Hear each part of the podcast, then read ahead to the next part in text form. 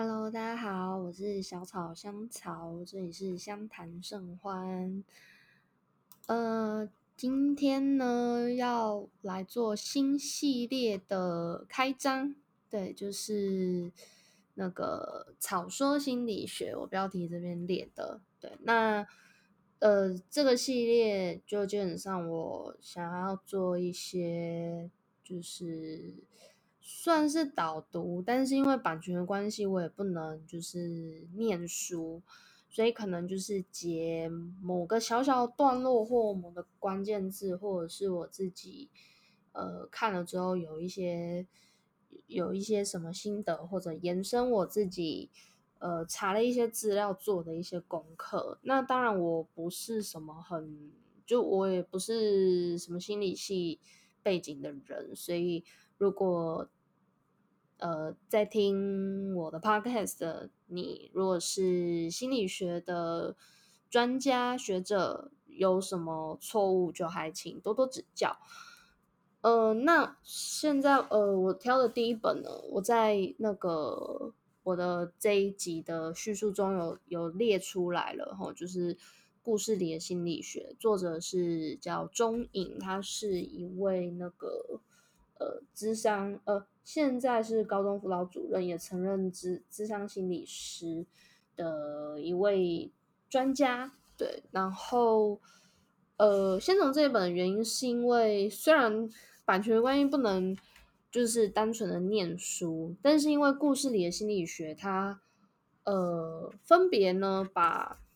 让我看一下，资讯量非常大，所以我也在书上做了很多很多笔记。好，呃，因为这本这这应该说两本，因为有上下两两册。那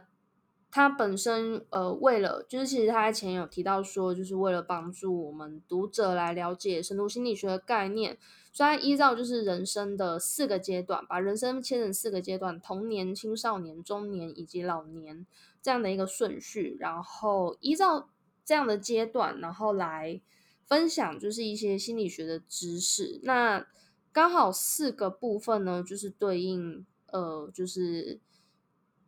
梦境跟呃，就是首先梦境与潜潜意识，就是去连接童年跟青少年，然后以及青少年之中会面对的问题，就是青少年期的一个重要原型。那再到中年会呃，都有俗我们俗称有一些所谓的中年危机。对，那中年危机中会探讨阴影这件事情，那以及就是到老年是人生的一个下半场，那关于个体化，还有就是对于人生的一些追寻相关的一个部分，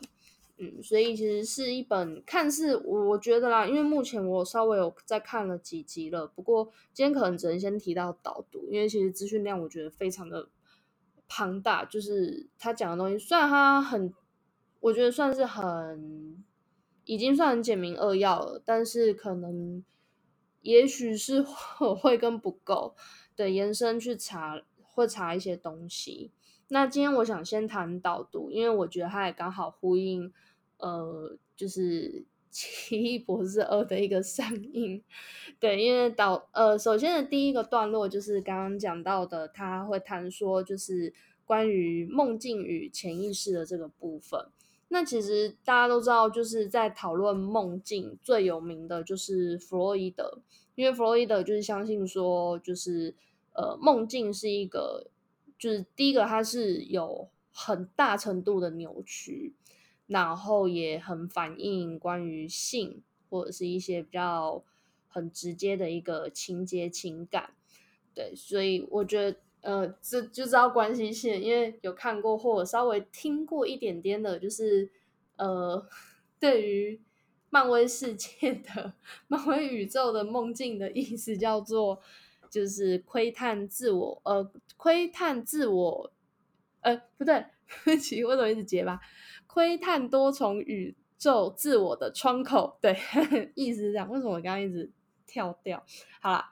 对，所以那当然。呃，目前还蛮当然这是多重宇宙的一个想象啦。至于是不是事实，当然我们就要看有生之年能不能遇见这样的一个科学发现。不过目前原则上大家认同是说，哎，梦境是有反应，因为在就是呃，弗洛伊德学生就是荣格嘛。大家也是心理学上第二就是有名的人，就是你不是学心理学的人，大概都会听过。好，那荣格他基本上就是把人类的意识在向下挖掘，然后去体会，呃，去发现说，哎，梦境里就是有，就是它富含着就是潜意识的一些想法啊等等的。对，那所以就不只是说是一个，呃，可能弗洛伊德讲的就是什么。呃，意识的垃圾桶啊，等等等的，它其实更多的是一个生活态度的补偿，对，只是说我们在意识层面就是没有办法完全的去理解。嗯，那什么是意识层面？我想大家都听过冰山理论嘛，就是呃，对，那应该叫冰山理论，就是应该都有听过。呃，我们。如果把整个心灵、心灵、人类的心灵的话，大概可以分三层。那第一层的话，就是呃浮在海面上的，就是我们的意识，就是此时此时此刻在讲话的我，还有此时此刻在听这个 podcast 的你们，还有我们平常日常你跟别人说话，然后工工作，然后吃饭聊天，这大家都是海面上。的意识，对，那其实我们都知道冰山这个东西嘛，它其实浮在海面上的就不过是十分之一，就以心灵来讲，也差不多是十分之一。那当然我们都知道，最大部分的就将近九成是海平面下的，那个就是我们的潜意识。对，可是因为为什么会在为什么这么多，然后在呃海面下，其实它就是在。呃，这样的比喻就是有意涵一件事情，是我们的潜意识其实很多是被意识给压制的，因为潜意识有很多的冲动，很多很直接的一个自我。对，那还有呃，刚刚我说三部分嘛，其实另外第三个部分呢是介于两者之间的，就是在海平面这一层，就是上下浮浮沉沉的那个中介处，也就是那个交界处。的，它在称，它就称为潜意识，前面的前，对，那它就是一个呃，把意识跟潜意识隔开的一个界面，对，所以他就是为了保护，就是意识不要去那个受到潜意识的一个影响，对，所以呃，荣格就会才会去觉得说，其实潜意识是有更。有更多值得探究的地方，对，因为包含比如说所谓的集体潜意识啊，或者是所谓的自信，自己的自，然后性格的性，对，那也因为这样，所以我想大家可能有做过一个测验，这个其实你大概 Google 打一下就有，有各式各样的，就是荣格的十二原型。那我先讲一下荣格的十二原型有哪些，好，包含，哎。我的 资料去哪了？好，包含比如说天真者、孤儿、流浪者、斗士、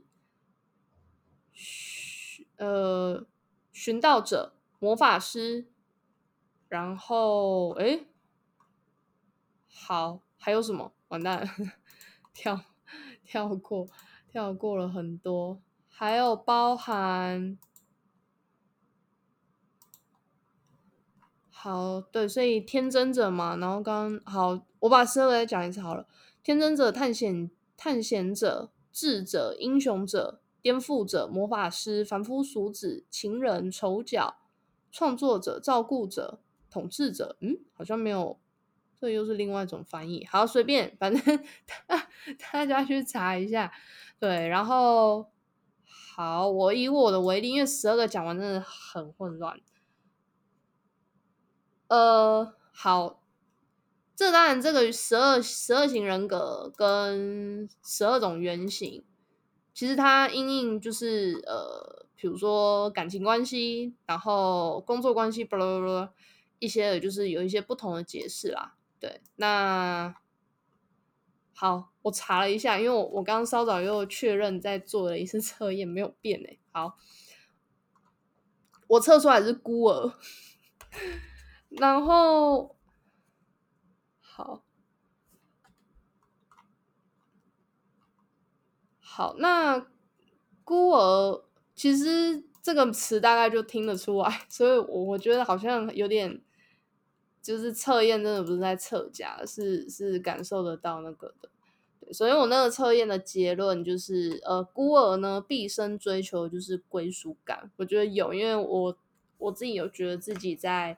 很多方面不是很有安全感。对，那作为孤儿，毕竟是儿这个字嘛，小孩，所以其实第一个我，嗯。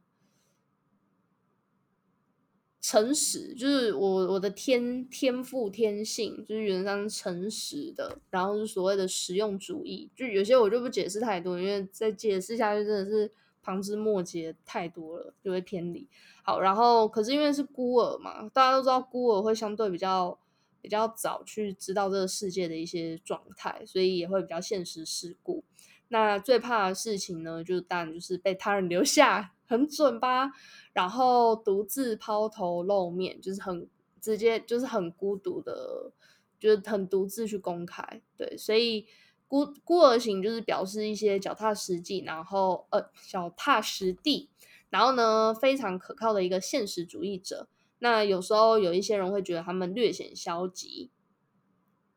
那孤儿型的人总是在努力寻找。自己在这个世界的存在感和归属感，他们喜欢加入各种社团和群体，这样会让他们觉得更有价值感和安全感。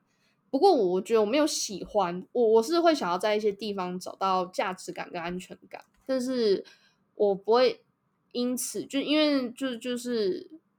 会有一些抗，有一些因呃有一些恐惧，所以可能不太会，我不太以我来讲，我不会太主动的去。看这些就是呃，去加入团体。那我刚刚也发现一个，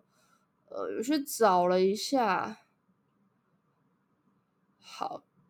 就是工作上的分析，对，就是十二十二原型的那个各种分析。那他说，呃，我以我孤儿型为例哈，他就说，嗯，在工作的时候会一切呃会把一切的讯息。状况和他人都交代，然后充满不安和怀疑，仿佛误入丛林的小白兔，觉得一切都是未知。不仅未知，你还会有一种感觉，觉得这是充满危险、欺骗、背叛和出卖的环境。因此，你对于接触到人、同事或主管，皆有一种不放心，认为他们在背地里正在评论你，而且是偏向负面的评论。这是真的，就是我我真的会觉得我是不是有一些地方做不好，然后就一定有很多人觉得就是我凭什么，或者是就是很瞧不起我。我觉得我会，对，然后总总之呢，在这个人格原型的阶段，就是会有摆脱不了的自卑感，也觉得自己就是谁都都都都不是那么的喜欢我啊什么的，对。然后他说：“如果我如果在在这个状态里面，基本上是处于未正式接触 真实世界的人格原型。那这因为其实孤儿型跟天真者有一些类似的情形，那我就针对孤儿型讲就好了。总之，他说孤儿型的这种未正式接触真实世界的这种状态。”他其实是因为就是有一种从天堂坠落、惊吓过度、不知如何在这世界生存，对。然后我觉得这有，因为可能我的工作关系，所以我还保有一些作为孩童或者是学生的一点呃无知。我我想不到什么正面的词，对，所以就会比较停留在就是。所以就也因为就是，然后又加上遇到一些事情，所以就觉得有一点就还在伤伤呃受伤状态，对，所以就停留在所谓的孤儿心灵，嗯，所以我觉得蛮有趣的啊，可以就是大家都可以去去查一下，我觉得有时候也是了解自己，对，那孤儿的阴暗面其实就是一个受害者，所以对。就是安全感是客体，对，然后很害怕被抛弃啊，被伤害啊，然后被剥削啊等等的，对，那就是会比较比较负面一点，我觉得有，对，真的蛮准的，大家可以去测一下。呃，那其实荣格除了最有名的，大概可能就是大家听过的十二。十二人格的，呃，就是十二原型人格的一个部分。那当然还有探讨说的阴影嘛，因为人格人格面具之下会有所谓阴影。然后我我是第一次知道啦，我真的太才疏学浅了。就是它其实另外还有一个很很有名的一个概念，叫做阿尼玛和阿尼玛，呃，阿尼姆斯，阿尼玛，阿尼姆斯，对，阿尼玛跟 animus，对。那其实他是第一呃最早去发现到，就是我们人在性别上会去分男性女性嘛。可是荣格是最早去发现到人类心理是一个雌雄同体的现象。对，就是在男生心，就是在每个男人的心的身身心之中，其实是有着女性的一个意象。那这个女性的呃这个内内心的女性意象。叫做 animal，然后同同样反就是反之，在我们女生的心灵中也有男性的一个，就是潜在的男性的一个部分，这个叫 animus。对，所以呃，这个是那个荣格有去发现，然后做一些就是解释跟形容。对，所以呃。阿尼玛其实，在它是拉丁文的一个典故，它讲的意思是所谓的灵魂，所以其实它在呃，因为阿尼玛是指男生心中的女性嘛，对，所以其实他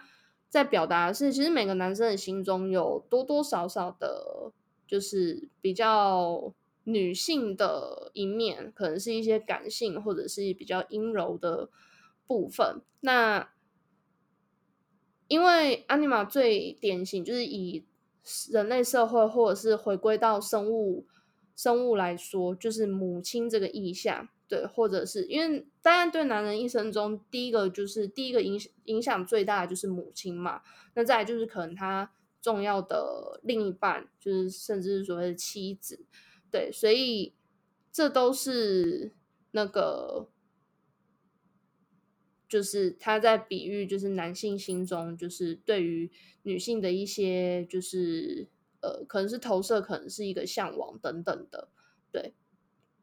好，那所以相应的就是 animus，就是它指的是女生心里的男男性嘛，对。那 animus 的原文，它这个词的原文的意思叫做所谓的精神，对，它叫所谓的精神。那这有点呼应是。人类社会的发展，因为人类社会还蛮多，大多呃，我不确定是不是大多，因为我真的没有这个没有研究到。对他有点在讨论的是，就是在父权社会中，因为男性是一个主导嘛，所以那个 animus 有点是就是女生心中会有一个 animus 来做他的，可能是一个主导精神的一个主导跟指导。对，所以呃，animus 相对来讲，它就是比较一个比较，当然第一个它是男性的本质，所以它会比较是很比较强强悍强硬的一个一个精神象征。对，那所以这个就是。潜在就是影响我们会有一些，就是无意识之下会有一些状态，或者是有一些，不管男生会有像女生的一面，或者是女生会有像男生的一面，其中他就是用这样的方式去做一个解释。哇，好混乱，因为我觉得那个 anima 跟 animus，我这边真的是看了很久，才稍微好像有点知道他在干嘛。对，有兴趣也可以去查一下，我相信有更多比较完整的解释，或者是一些。比较比较好的比喻，对，所以我我觉得心理学家也蛮厉害，他们可以去有一些想象，或者是对等等的一个东西，嗯，那总之呢，就是荣格因此就认为说，不是所有的男人都是呃所谓的阳，然后女生就是完全的阴，对，因为我们就是内心之中有一些状态，对，那呃，我觉得这也呼应到就是所谓的一个性别认同的一个那个光谱嘛，对，就是呃，为什么传统男性会去觉得自己是男生，就是因为他意识之中是。意识自我认同的这样，可是他潜在的那个 anima 女性的那一面，就变成是一个内内在，甚至是潜意识。对，所以女生也相反的一个状况。所以我觉得有时候那个性别认同，就是自我的性别认同这件事情。嗯，某种程度上有可能就是有些人察觉到自己的潜意识，甚至觉得自己的潜意识是很大的。那也许呼应到，也许就是我现在个人自己的解读，就是也许呃这样的人的心中，他的刚刚有谈说意识跟潜意识之间一个交界处有一个叫潜意识，可能那个潜意识已经。崩坏了，对，让潜意识闯过，但我觉得这真的未必是坏事，对，好，所以这个就是一些状态，那还有包含，当然我们其实无形中又会有潜意识去操操作嘛，所以这个 anima 跟 animus 呢，尽管我们不一定有意识到它，或者我们的这些 anima animus 没有。没有没有这样冲破，冲破到我们的意识，但它还是无形之中可能造成我们一些心理机制的一个投射，对，所以不管是一些情感啊、情绪等等的，可能都还是有受到这些部分的影响。好，包含呃男性他们对于怎样呃会感兴趣怎样的女性，或者是欣赏怎样的女性。可能也许是他心中的阿尼玛是那样的形象，造成他们会对这类型的女性有一些呃向往，或者是被吸引。对，那同样男性也是，呃，同样我们 女生心中的阿尼玛也是类似的一个道理。嗯，所以我觉得这还蛮有趣的，就是很特别，我自己会觉得这是很特别的想象啦。嗯，好，所以这个是关于就是呃。故事里的心理学上集这边有去提到的，就是一些关于梦境啊等等的一个部分。嗯，那当然详情的呢，我们就要继续下下一次呢继续往下看了。那首先先跟大家预告一下，故事里的心理学上册这边呢，接下来梦境与潜意识的部分会有提到两个故事。如果你有兴趣，可以先去看一下。但我在讲到。就是我导读一下那个段落的部分，我会先，呃，我可能会先参考一下网络的资料，念一段，就是呃，就是来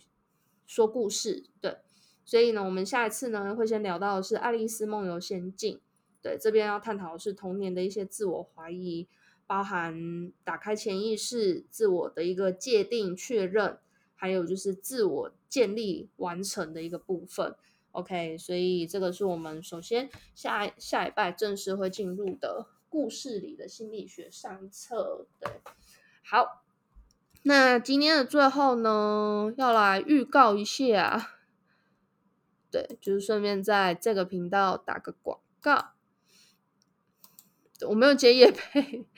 但是我有开新的 Podcast，之前好像在。别急，我有提到过，但是确定要正式上线，所以我最近很忙，都在录。然后，因为我也有很多的想法，就是一直在想说，到底该怎么做会比较特别、比较好。对，那呃，就一直犹犹豫豫，因为有很多心里有很多的想法，就一个小宇宙爆发。